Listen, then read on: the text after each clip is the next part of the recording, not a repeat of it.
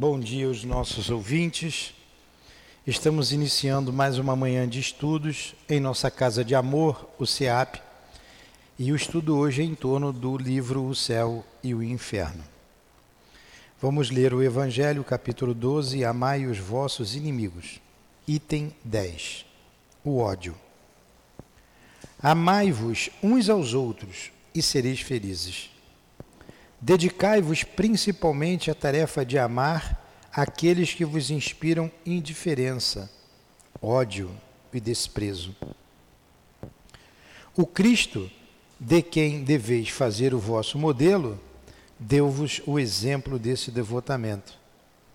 É missionário do amor, ele amou até dar seu sangue e sua vida. O sacrifício que vos obriga a amar aqueles que vos ofendem e perseguem é penoso, mas é precisamente o que vos torna superior a eles. Se vós os odiasseis como eles vos odeiam, teríeis o mesmo valor que eles.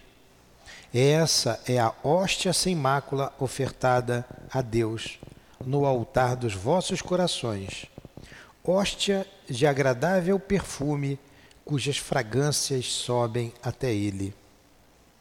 Ainda que a lei do amor queira que se ame indistintamente a todos os nossos irmãos, ela não consegue tornar o coração insensível aos maus procedimentos. Essa é, ao contrário, a prova mais penosa, bem o sei, porquanto durante minha última existência na terra experimentei essa tortura. Mas Deus está lá e pune nesta vida e na outra aqueles que falham com a lei do amor. Meus queridos filhos, não vos esqueçais de que o amor nos aproxima de Deus, enquanto o ódio nos afasta dele. Fenelon, Bordeaux, 1861. E envolvidos nesse sentimento de amor, embalados nesta mensagem do nosso irmão Fenelon, nos unimos e reunimos Jesus e nos unimos em torno desse sentimento para estudarmos a doutrina espírita. E agora de manhã, o livro O Céu e o Inferno, que o nosso querido irmão Kardec compilou, juntando as ideias dos espíritos para o nosso crescimento, para o nosso amadurecimento, para a nossa transformação como homens que somos. Transformação moral. Obrigado a esses espíritos amigos, obrigado Allan Kardec, obrigado Jesus por esta oportunidade de aprendizado. Obrigado, Baltivo. Que seja em teu nome, nobre amigo. Em nome da direção espiritual da nossa casa. Em nome do amor, do nosso amor iniciamos com a permissão de Deus e com a tua permissão, Jesus, os estudos desta manhã. Que assim seja.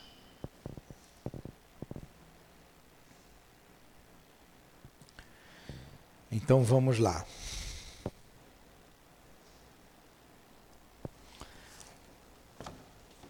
O livro O Céu e o Inferno, estamos aqui entrando no, na questão do inferno cristão imitado pelo inferno pagão. Nós vimos lá a questão do céu, paramos no item 4, não é? Vou voltar somente no item 3 do inferno cristão, que é, é, um, é, uma, é um parágrafo pequeno, para a gente começar a ideia aqui do inferno. Então vamos lá. É o capítulo 4 do livro Céu e Inferno, na edição do CELDE a página é a 62. Então, capítulo 4. O inferno cristão imitado do inferno pagão. 3. O inferno dos pagãos, descrito e dramatizado pelos poetas, foi o mais grandioso modelo do gênero. Ele se perpetuou no inferno dos cristãos, que ele também teve como e também teve seus cantores poéticos. Comparando-os, neles se encontra, salvo os nomes e algumas diferenças nos detalhes, numerosas analogias. Tanto em um como em outro, o fogo material é a base dos tormentos, porque é o símbolo dos mais cruéis sofrimentos. Mas, coisa estranha, os cristãos têm, sobre muitos pontos, ido ainda mais longe que os pagãos. Se estes últimos tinham o seu inferno, o tonel das Danaides, a roda de Ixon, o rochedo de esses eram suplícios individuais. Já o inferno cristão tem para todos as suas caldeiras ferventes, das quais os anjos levantam as tampas para ver as contorções dos condenados. Deus ouve sem piedade os seus gemidos durante a eternidade. Jamais os pagãos descreveram os habitantes dos campos elíseos, repassando seu olhar nos suplícios dos tártaros. Entenderam o que eu li? Não, né? Um monte de nome diferente. Não. O como é que é? A última lá, a é. Como é o nome da sua filha? Sibele. É Sibele. Sibeli, para você não ficar assim e quando você se cansar, você se esconder atrás dela e dormir, senta numa cadeira do lado ou na frente. É, aqui eu vejo todo mundo. Ó. Então, é, esses, ele está dizendo aqui que o inferno cristão, a igreja não diz que vai para o inferno. E que, o que é o inferno? Esse inferno que a igreja fala, que a igreja católica e as igrejas falam, ele tem por base o inferno pagão. Os pagãos eram aqueles que não tinham, é, é, não eram cristãos, não tinham religião. Hã? Não eram, não eram batizados. Não eram batizados. E vem de muito tempo antes, não antes do cristianismo. Os, os cristãos chamam os não batizados de pagãos. Mas você tem os povos antes. Ah.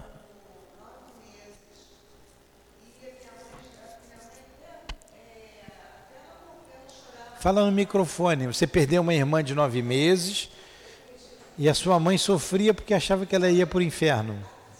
Você acredita? até ela morrer, que ela morreu com 72 anos, ela ainda, ela ainda sofria essa culpa. Ela falava assim, ai, por que, que eu não batizei a, minha a Marli? Filha. Marli morreu, eu não batizei, meu Deus. É. E ela carregou essa culpa é. a vida toda. Você está vendo o que faz essas crenças, como elas são perniciosas. Você é pagão, vai, não vai para o céu. E você não vai para o céu porque não batizou e a senhora morreu com culpa. 62 anos ainda falava sentindo culpa, né? 72 e ela dizia, meu Deus, eu vou morrer e não vou ver minha filha porque ela vai estar tá no não vai estar tá no céu. Olha só, olha que coisa faz na nossa cabeça. Muito bom exemplo isso aí. Vocês estão vendo? A, a, a mãezinha dela, católica, como era minha mãe, católica, ela dizia: Eu vou morrer e eu não vou ver a minha filha, porque ela não foi para o céu. Que, que Deus cruel é esse? Que Deus cruel. Não vai para o céu porque eu não batizei. Ela morreu com quatro meses. Morreu com oito meses.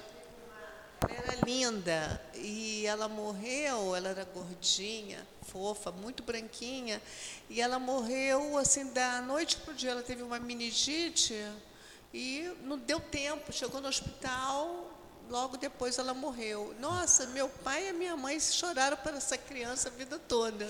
É, está vendo como é que é? A vida toda além da culpa, porque não conseguiu batizar. Por que, que eu não batizei antes? Então ela não está no céu.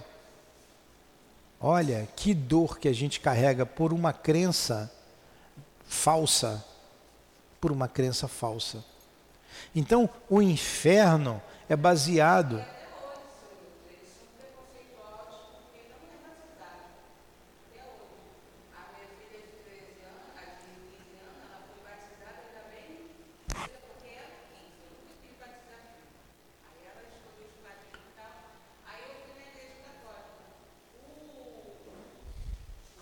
A nossa amiga está contando outro exemplo da filha dela. Ah, aí o teu compadre. É, aí o meu compadre, ele não é batizado, né? A família dele também não, não liga para isso. E a igreja não aceitou que ele batizasse a minha filha. Aí minha filha, na hora, falou: Não, então, não quero ser mais batizada. Que preconceito. Eles têm preconceito com quem não foi batizado. Se não tiver o papelzinho, tudo escritinho, eles não batizam. É, é só não, só não. Tá vendo como é que é? é? Olha como é que faz uma crença.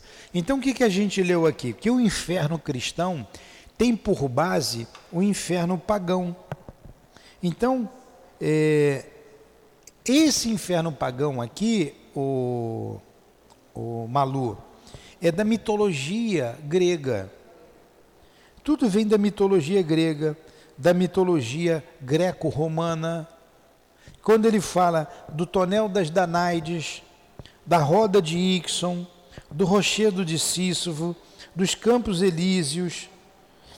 Por exemplo, quando ele fala de Plutão, Plutão, mitologia romana, era o rei dos infernos e deus dos mortos.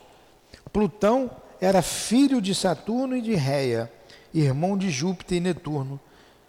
Então foi tudo trazido de lá da mitologia. E são ideias antigas. O que era, por exemplo, o, o tonel das Danaides? Era encher um tonel de água que não tinha fundo. Qual era o castigo? Jogar água para encher o tonel. Só que o tonel não tinha fundo, então nunca enchia.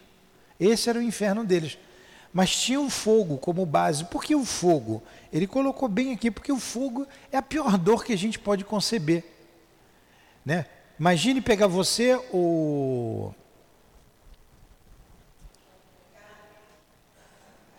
Não, não, lá atrás, a última.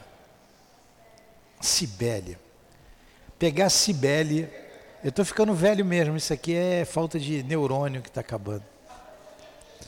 Pegar Sibélia e botar no inferno assim, bem que ela merece, bota ela no inferno. Deixa queimar. Ainda bota uma panela em cima. Poxa, isso não é concebível. Isso não é criação de um Deus bom, de um Deus justo, de um Deus de amor. Mas como a gente está falando do inferno, é isso que se baseia o inferno. Tá? Ele, o inferno cristão ainda é pior do que o inferno pagão. É mais doloroso. Então vamos lá. Como os pagãos, número 4, os cristãos têm o seu rei dos infernos, que é Satã. Os pagãos tinham Plutão. Nós não vimos aqui na mitologia romana? O rei dos infernos, o deus dos mortos, era Plutão, filho que era filho de Reia, irmão de Júpiter e Netuno, esposo de Prosérpia, também com o nome desse tem mais que ser do inferno mesmo, né? Foi identificado como Hades grego. Então vamos lá. Como os pagãos, os cristãos têm o seu rei dos infernos, que é Satã, com a diferença de que Plutão se limitava a governar o sombrio império que lhe coubera em partilha, mas ele não era mau. Plutão retinha em seu império aqueles que haviam praticado o mal porque esse era a sua missão. Essa era a sua missão. Mas não procurava induzir os homens ao mal, para se dar o prazer de fazê-los sofrer. Enquanto que Satã recruta as vítimas por toda parte. Vítima que ele gosta de fazer aumentar por suas legiões de demônios armados de forcados. É aquela foice que faz símbolo da morte, né? É, com garfo, né? para sacudi-los no fogo. Olha como o inferno cristão é pior do que o inferno pagão. O inferno pagão, lá na mitologia grega, greco-romano, Plutão era o chefe do inferno. Mas Plutão não era mal. É igual o carcereiro ali da, da, da, da prisão. O carcereiro é mal? Não. É o trabalho dele, tomar conta dos presos. Esse era o trabalho de Plutão, tomava conta dos, dos maus. O no inferno católico, no inferno cristão, também tem um representante que toma conta do inferno, que é Satanás. Mas Satanás é mau. Porque Satanás atenta as pessoas para jogar no fogo do inferno. Satanás vem na nossa cabeça e faz a gente fazer coisa errada para a gente pular para o lado dele. Vocês estão vendo como é cruel? Então isso foi concepção humana. Juntou lá um, um bando de, de, não vou dizer bando, um grupo, um grupo, e ali, ó, vamos fazer aqui o inferno. O inferno tem que ser um. Vamos pegar aqui, o que, que diz a mitologia, mitologia grega? Ah, diz isso, o nosso também vai ser no inferno, vai ser fogo. Ah, lá tem um, um que é o chefe, aqui a gente vai botar Satanás como chefe. E foram foram discutindo isso. Escreveram, botaram no papel, ó, tá aqui, o inferno. Quem morrer vai para esse lugar aqui. Entendeu, Sibeli? Se não prestar atenção, também vai para o inferno. Abre lá o inferno dos, dos antigos cristãos. É assim. Que coisa, né? Aí vocês vão ir para a igreja. Eu não quero falar dos outros, não quero, mas é o que acontece. Fala mais no demônio do que em Deus. Fala mais no inferno do que no céu. E a igreja está assim, ó. Todo mundo com medo de ir para o inferno. Está assim, ó. Porque é muito mais fácil. Você vai lá, é batizada, acabou seus pecados. A criança de oito meses que não foi batizada, não foi para o céu. Mas o bandido que é batizado vai para o céu. É só aceitar Jesus. É lógico isso? Me digam. É lógico, Sibélia? Essa criança aí, se morrer, não batizou, vai para o inferno. Mas você, Sibélia, se batizar, você vai para o céu. É justo isso? Não é justo. Não é justo. Nem é justo você ir para o céu, e nem é justo o bebezinho para o inferno. Não é justo. Mas, o, mas é o que diz lá. É o que diz. Na igreja é isso que diz. É que coisa, até bom, né? Que ela está com um bebê ali, a gente está vendo. Está com quantos dias? Está com um mês. Depois eu vou ver direitinho. Vamos lá. Tem-se mesmo discutido seriamente sobre a natureza desse fogo que queima sem cessar. Os condenados sem jamais consumi-los. Tem se perguntado se seria um fogo de betume ou de resina de pinheiro incendiada, mas tendeu-se para o betume. O inferno cristão, caramba, portanto não fica devendo nada para o inferno pagão por um fogo que nunca se acaba e uma dor que nunca se acaba. Você fica queimando o tempo todo, você não morre. Não é, não, não é, não é lógico. Está escrito aqui porque é isso que existe. Mas é absurdo até de você ler. Não é compatível com a bondade de Deus. Mas ele não está refutando ainda não. Eu que estou refutando, eu estou agoniado com essas, com essas colocações aqui. Né? Estou agoniado com essa mentira que está aqui, pô. Mas vamos lá. Pior que tem gente que acredita, né? E ganha dinheiro com isso, muitos. As mesmas considerações que entre os antigos fizeram localizar a morada da felicidade, havia também circunscrito o lugar do suplício. Olha a correlação. Olha como isso foi implantado. Ah, tem também é, uma morada de felicidade, um lugar circunscrito. A gente também tem que ter esse lugar circunscrito. Os homens tinham colocado a primeira nas regiões superiores. Era natural que colocasse a segunda nos lugares inferiores, isto é, no centro da terra, ao qual se acreditava que certas cavidades sombrias e de aspecto terrível serviam de entrada. Foi ali também que os cristãos, por muito tempo, colocaram a morada dos condenados. A esse respeito, observemos ainda uma outra analogia. O inferno dos pagãos possuía de um lado Campos Elíseos e do outro Tártaro. O Olimpo, morada dos deuses e dos homens divinizados, estava localizado nas regiões superiores. Segundo a letra do Evangelho, Jesus desceu aos infernos, quer dizer, aos lugares baixos, para dali tirar as almas dos justos que esperavam sua vinda.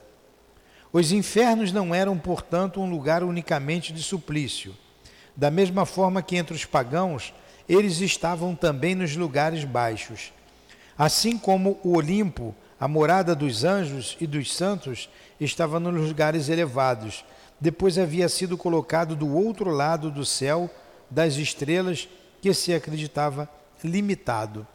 Então, olha quanta ideia é, sem base, estapafúrdia. Tem que ter um lugar. Então, vamos localizar o inferno no centro da terra, o céu lá no alto. O, o Tártaro era o inferno dos pagãos. O Olimpo, a morada dos, dos anjos. E o Campos Elíseos, a morada dos homens justos e dos santos, a dos deuses. Olha a analogia dos dois. Como é que o homem criou tudo isso?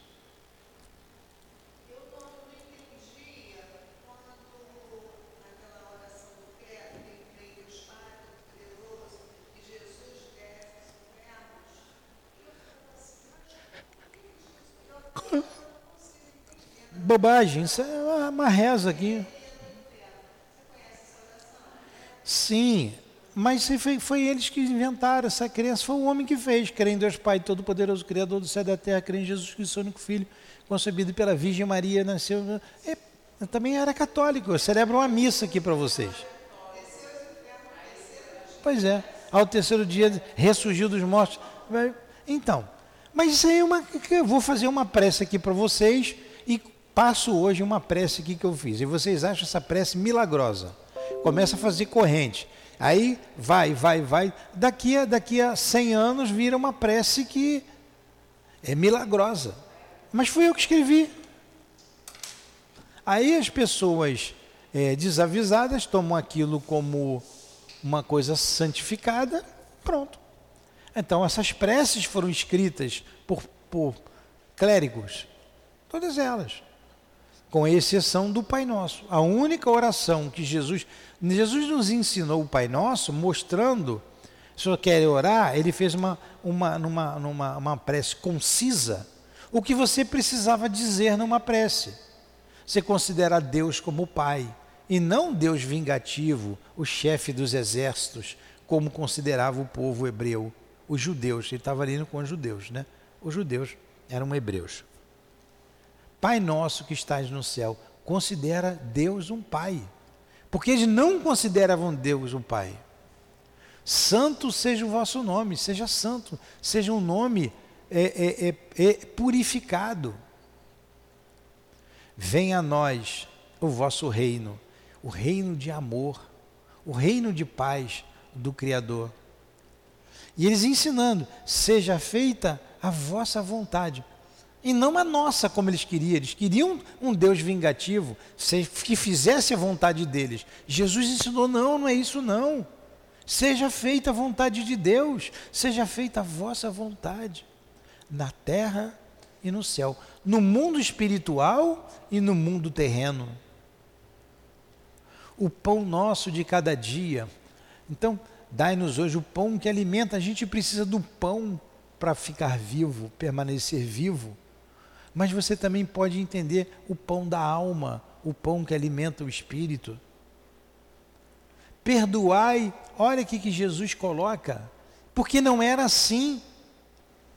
Era de cima para baixo, o superior podia tudo, o inferior não podia nada. Ele coloca: perdoa, me perdoa, Senhor, perdoa as nossas ofensas, assim como eu perdoo o outro. Meu Deus, me perdoa, assim como perdoo a Luciana. A gente viu aqui, na, na gente não leu sobre ódio, amar o inimigo, amar o outro, é isso. E a gente não se dá conta disso, a gente quer perdão para os nossos erros, mas a gente não quer perdoar o outro. Às vezes a gente deve mil e não quer perdoar o outro que nos deve cem. Perdoa. Perdoai-nos, Senhor, assim como nós perdoamos. Ele fez uma concisão. Não nos deixeis cair em tentações. Está aí, né, na prece, né? Não nos deixeis cair em tentações. Jesus está ensinando você pedir a Deus, meu Deus, me dá força. Ô, ô Sibeli, preste atenção, para de olhar a unha. Não me deixes cair em tentação. Porque a tentação só depende de mim. Não depende de Deus, depende de mim. Se eu quiser fazer uma coisa, eu sou tentado a beber. Deus não vai tirar o copo dali. Deus não vai destruir o bar, explodir o bar, o boteco. Deus não vai fazer o caminhão que leva a bebida, a cachaça, a cerveja, furar o pneu para não ir para lá. Ele não vai fazer isso. Você vai para lá ou não, só depende de você. O que você pode pedir é: meu Deus, me dá força para eu não fazer isso. Isso é que significa, não me deixe cair em tentação. Significa, nesse momento, que Deus não faz milagres, que Jesus não faz milagres que sangue de Jesus não tem poder nenhum. E que nem Deus salva ninguém. Só depende de você. Livrai-nos do mal. A do mal ele pode livrar, mas a tentação não. Estão entendendo? Então Jesus fez uma prece ali concisa, concisa para que você coloque na sua espécie o que você tem que falar com Deus. Você pode agradecer, você pode louvar, você pode pedir. Tudo bem até aí? Que pergunta?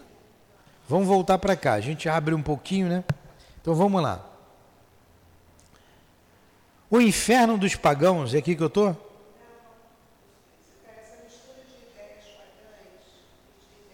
Essa mistura de ideias, número 6, pagãs e de ideias cristãs, não tem nada que deva surpreender.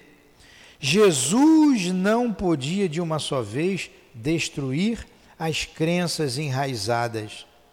Se ele tivesse descrito as penas e os gozos futuros na sua realidade espiritual, não teria sido compreendido. Aos homens faltavam os conhecimentos necessários para que recebessem o infinito do espaço e o número infinito dos mundos. A Terra era para eles o centro do universo. Não conheciam a sua forma nem a estrutura interior. Tudo estava para eles limitado ao seu ponto de vista. Suas noções do futuro não podiam ir além dos seus conhecimentos. Jesus, portanto, encontrava-se na impossibilidade de iniciá-los no verdadeiro estado de coisa, das coisas.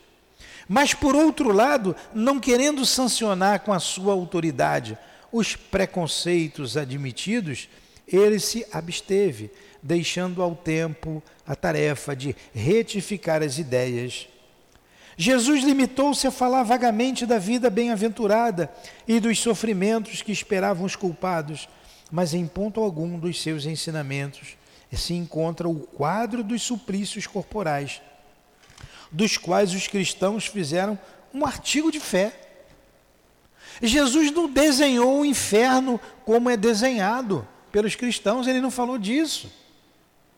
Não havia compreensão para aqueles homens entenderem a vida é futura. Ele se limitou, bem-aventurados os puros de coração, porque verão a Deus. Bem-aventurados os mansos, porque possuirão a terra. Bem-aventurados os misericordiosos, porque alcançarão misericórdia. Bem-aventurados os pobres de espíritos, porque esses é deles o reino dos céus. Então ele falou no Sermão do Monte, né, sobre a vida futura. Ele não entrou nos detalhes porque precisava de tempo. Precisava de tempo para o homem amadurecer. Ele não podia falar tudo.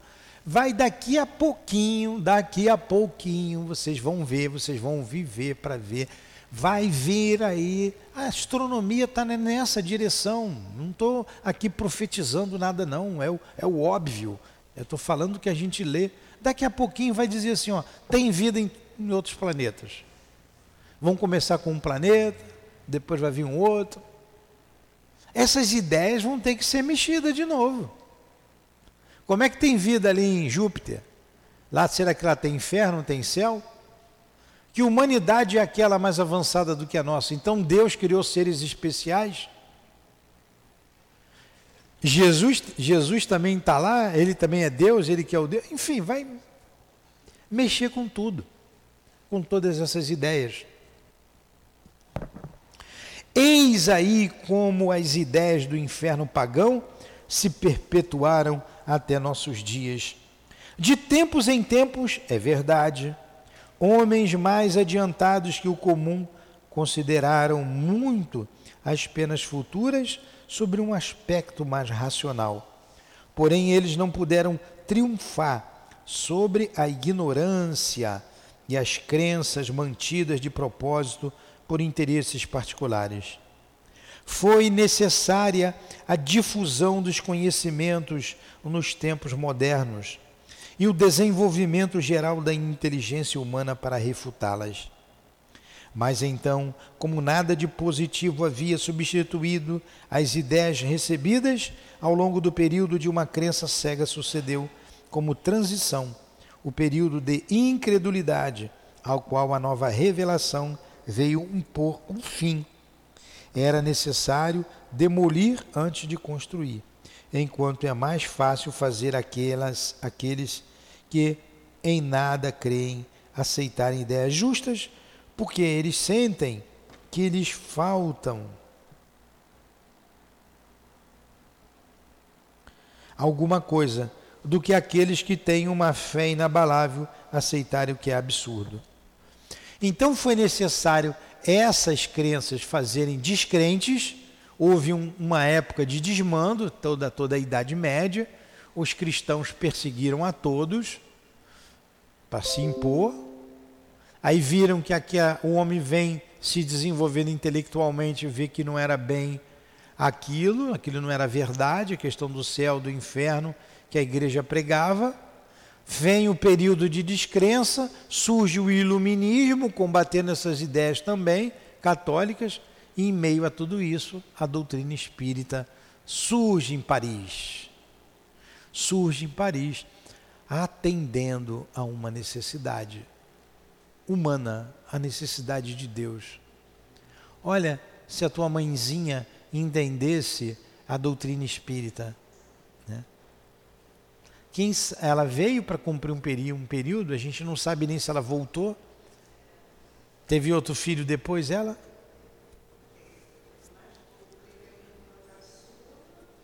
Pois é, quem sabe não é a mesma? Quem sabe não é a mesma? Então, a doutrina espírita é muito consoladora. A gente diz aqui, vocês é que vão se salvar. Aprenda. Ninguém vai para o inferno. Alguma pergunta? Question. Está cansado? Está cansativo? Vocês aí atrás estão cansativos? É, vamos lá. As descobertas científicas desalojaram o inferno do centro da Terra, como banir o céu empírio. O que é um céu empírio? É o céu supremo, habitado pelos deuses, segundo o paganismo, o céu ficava lá no céu. A astronomia acabou com isso. E acabou com o inferno. Dentro da terra não tem inferno nenhum. Então, Eles, porém, não destruíram a lei das penas e das recompensas, porque essa lei está de acordo com a justiça de Deus. Com o progresso das ideias, a crença simplesmente se modificou em um sentido mais racional sobre a natureza dessas penas e dessas recompensas. Então perguntou-se: em que lugar está o inferno? Como se perguntou em que lugar está o céu? Durante um tempo, a crença flutuou incerta sobre um ponto como sobre outro. A moderna revelação vem hoje afirmar a opinião a respeito do assunto, mostrando-nos o estado daqueles que sofrem, assim como mostra o estado daqueles que são felizes.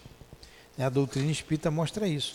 Pelos exemplos que a revelação coloca sob os nossos olhos, ela nos ensina que a alma sofre no mundo invisível por todo o mal que fez e por todo o bem que poderia ter feito e não fez durante a sua vida terrestre.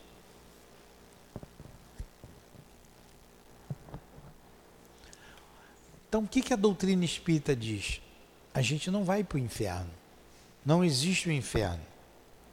Como nós dissemos, estudamos antes, ufa, ainda bem que não existe inferno, né, Sibélia? Não, se não. Aliás, se existisse o um inferno, eu tinha encontrado todo mundo lá, os vizinhos, você por aqui, tá, tá. Né? Ia estar tá lotado, né? Ainda bem que não existe. Oi, Luciana, tudo bem? Ainda bem que não existe o inferno. Mas a gente, mas há um, uma, uma pena, que é a nossa consciência que vai nos acusar. E a doutrina espírita diz essa frase aqui é importante. A gente vai responder no mundo invisível por todo o mal que a gente fizer, por todo o mal que a gente fez e por todo o bem que poderia ter feito e não fez. Olha como é que é mais grave. A gente vai sofrer pelo mal que fez e pelo bem que podia ter feito e não fez.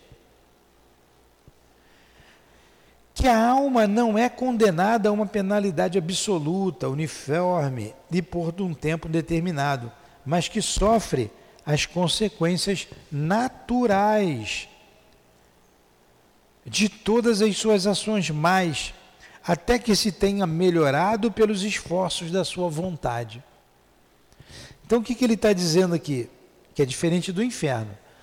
Então a cadeira do inferno está lá. Chegou a Cibele, levanta a tampa, pim, joga para lá. Chegou a Luciana, levanta a tampa, a Luciana mais gordinha, um pouquinho mais, joga para lá. Então, se independente, se a, se a, Luciana fez muito mal, a Cibele fez pouco mal, vai para o inferno do mesmo jeito, é uma coisa absoluta. Saiu do que eles consideram lá, que eu não sei o que a igreja considera o bem, saiu dali, eu sei o que considera, vou dizer para vocês. Vai para o inferno.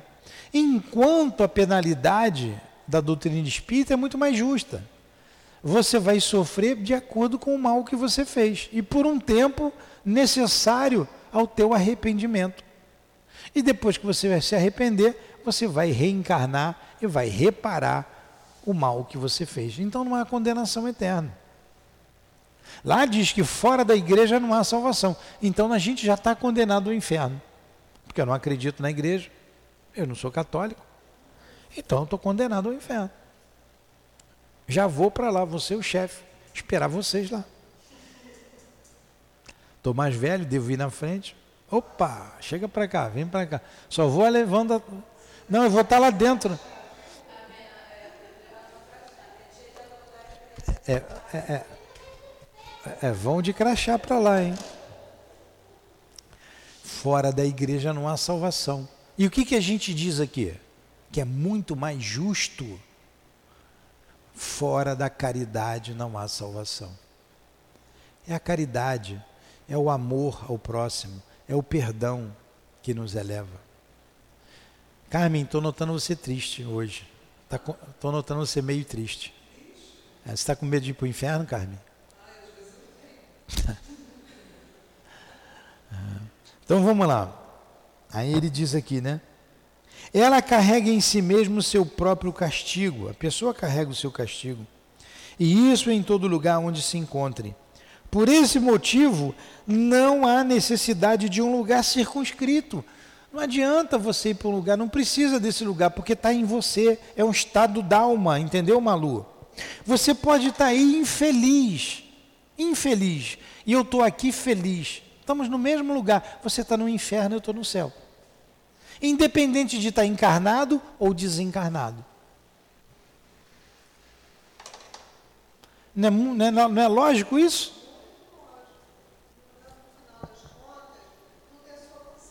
É, exatamente. A sua consciência.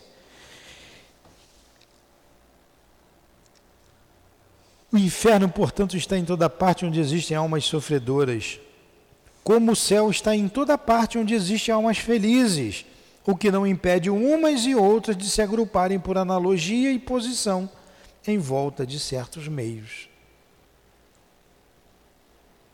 Bem claro?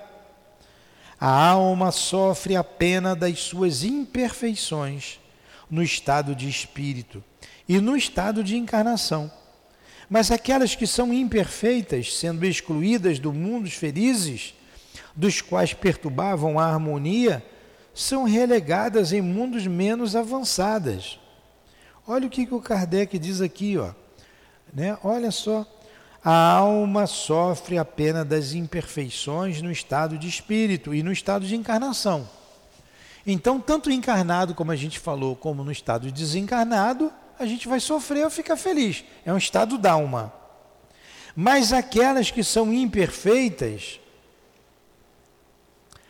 sendo excluídas do, dos mundos felizes, dos quais perturbavam a harmonia, são relegadas a mundos menos avançados, psíquica e moralmente. Olha aí a história de Adão e Eva. Moisés era esperto, hein? Olha aí. A história de Adão e Eva representam representam aqueles que foram degradados de um mundo feliz para um mundo inferior como a terra. É isso aí. Então você sai de um mundo melhor, vai para um mundo pior, se você não conseguir se manter ali, dentro das leis que já se comporta naquele mundo.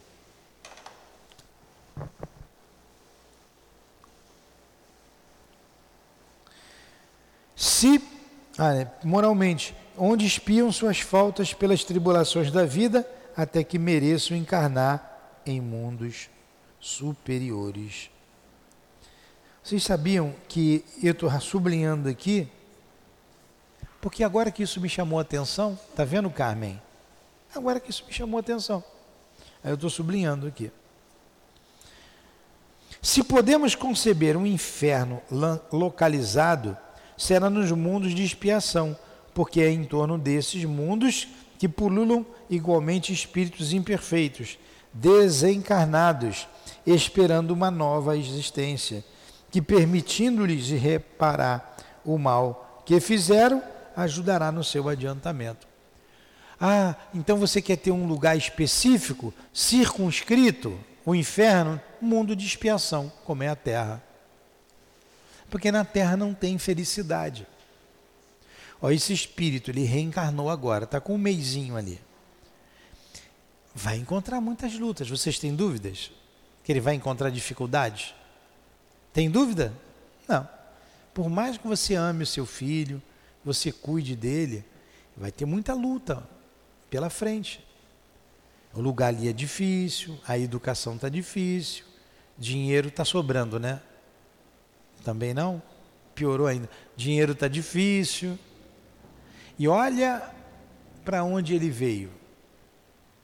Tem muita coisa. Ele... Hã? Momento é difícil momento que o país passa, que o mundo passa. Então, que espírito é esse? É um espírito corajoso. É corajoso. Porque veio num momento difícil, num lugar difícil, é um espírito corajoso. Que tem que enfrentar muitas lutas. Tem que enfrentar, terá que enfrentar muitas lutas. Então aqui é um verdadeiro inferno. Ele veio para o inferno Ele escolheu. Ele escolheu. Vamos começar, continuar?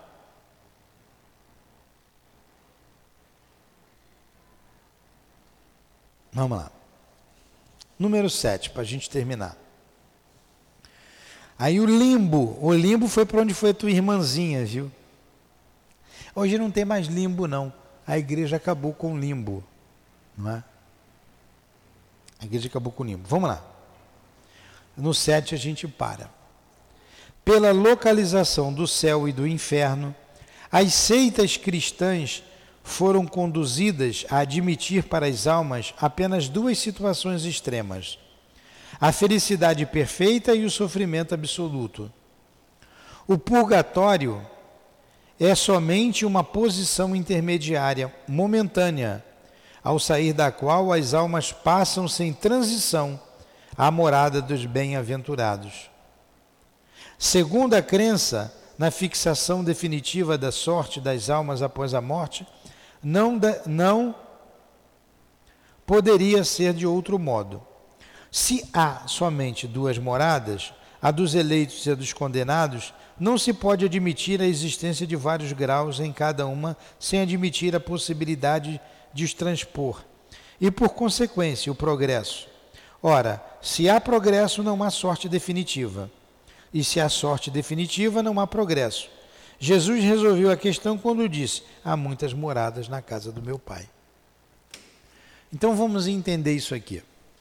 Para o católico, você pode ir para o céu, para o inferno ou para o purgatório. Ainda tem um limbo.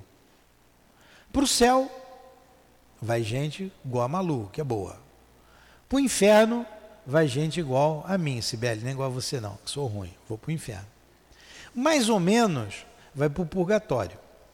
No purgatório sofre um pouquinho lá, sofre umas dores para purgar o pecado, depois vai para o céu.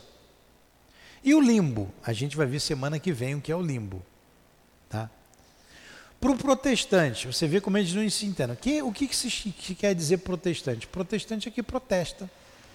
Eles protestaram contra, igre contra a igreja, eram padres, Martinho Lutero, Calvin, se separaram da igreja. E foi criado então o protestantismo até bem pouco tempo se chamava protestante. Hoje, evangélico. Eles aqui começaram a se dominar evangélicos. Então os protestantes, não, não existe purgatório não. Ou vai para o céu ou vai para o inferno. Essa é a ideia deles. Quem que está certo? Ou ambos estão errados? Ambos estão errados. Eu tenho que ver aqui, na semana que vem eu trago mas como é que isso aconteceu? Diz que o limbo não existe mais. Na igreja não tem mais o limbo, né? Então, para onde que foi quem estava no limbo? A tua irmãzinha estava no limbo e não existe mais o limbo. Acabou, fechou a porta. Vai para onde?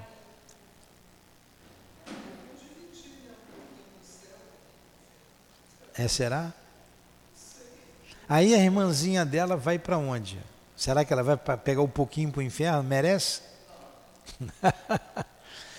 pois é, vocês estão vendo como foge ao nosso raciocínio, a quem gosta de pensar. Não tem coerência.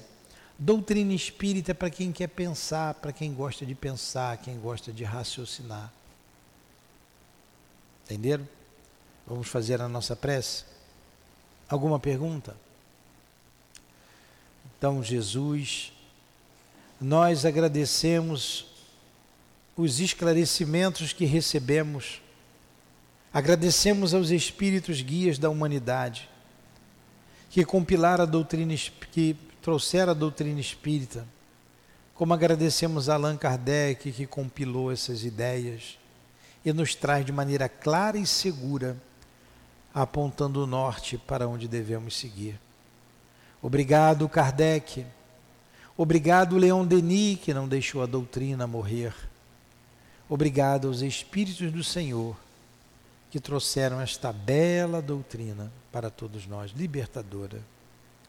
Rogamos, Senhor, por todos os espíritos que sofrem, por todos os que choram e que pedem ajuda, que pedem socorro, que eles saibam que não estão condenados perpetuamente, como muitos acreditam. Não existe o inferno. O inferno é um estado d'alma, tanto quanto o céu.